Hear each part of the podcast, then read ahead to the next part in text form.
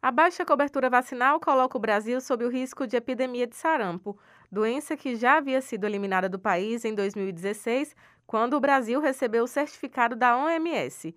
Embora seja altamente contagiosa e potencialmente grave, existe vacina gratuita oferecida pelo SUS e que faz parte do calendário nacional de vacinação.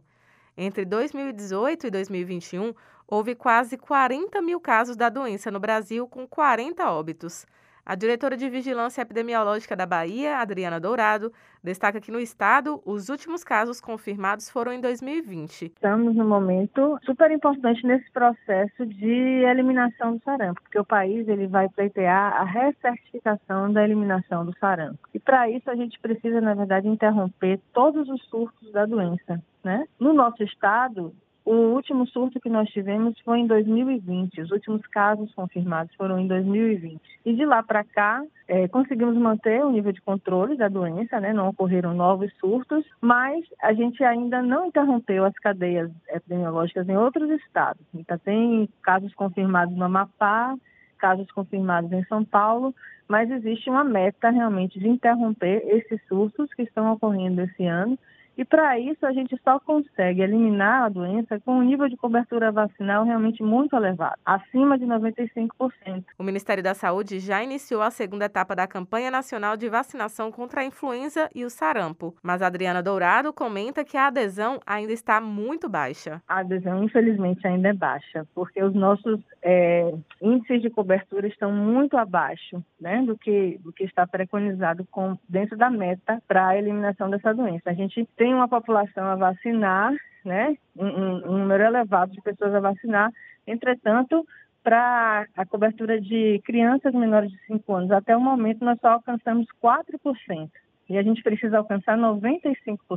Então, ou os dados ainda não estão chegando através dos sistemas de informação, né? Porque existe também talvez um atraso na alimentação da informação e precisa ser intensificado esse registro para que a gente possa avaliar o dado de forma mais real, né? E a população precisa buscar as unidades de saúde para se vacinar, para a gente conseguir, até o final da campanha, alcançar uma meta de 95% de cobertura para o grupo de crianças e também conseguir uma, uma, cobertura melhor para o grupo de profissionais de saúde. A diretora de Vigilância Epidemiológica do Estado alerta para os prazos e o público que deve buscar as vacinas atualmente. Para o sarampo, as crianças a partir dos seis meses de idade a menores de cinco anos de idade. Então, esse é o público de crianças. E os profissionais de saúde, né, que estão na ativa, eles também eh, serão vacinados com a vacina tríplice viral, que é a vacina que protege contra o sarampo, a rubéola e a cachumba. Também, independente do histórico vacinal anterior, eles vão receber uma dose adicional. Assim como as crianças, essa vacinação para os profissionais de saúde também ela é indiscriminada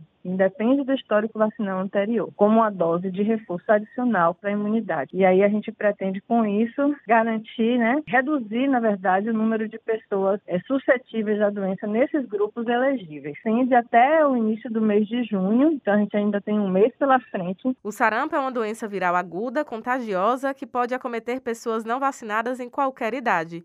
Os sintomas da doença aparecem apenas de 10 a 14 dias após a exposição ao vírus e incluem tosse, coriza, olhos inflamados, dor de garganta, febre e irritação na pele com manchas vermelhas.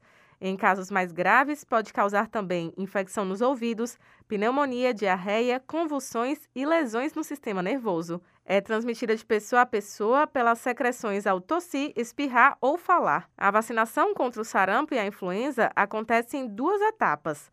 A primeira começou em 4 de abril, quando idosos com 60 anos ou mais passaram a comparecer aos postos para receber a dose contra a influenza e trabalhadores da saúde contra a influenza e o sarampo. Esta segunda etapa teve início ontem para 14 grupos, um deles das crianças, que irão se vacinar contra a gripe e o sarampo. Não há necessidade de intervalo entre as duas vacinas. Raíssa Novaes para Educadora FM.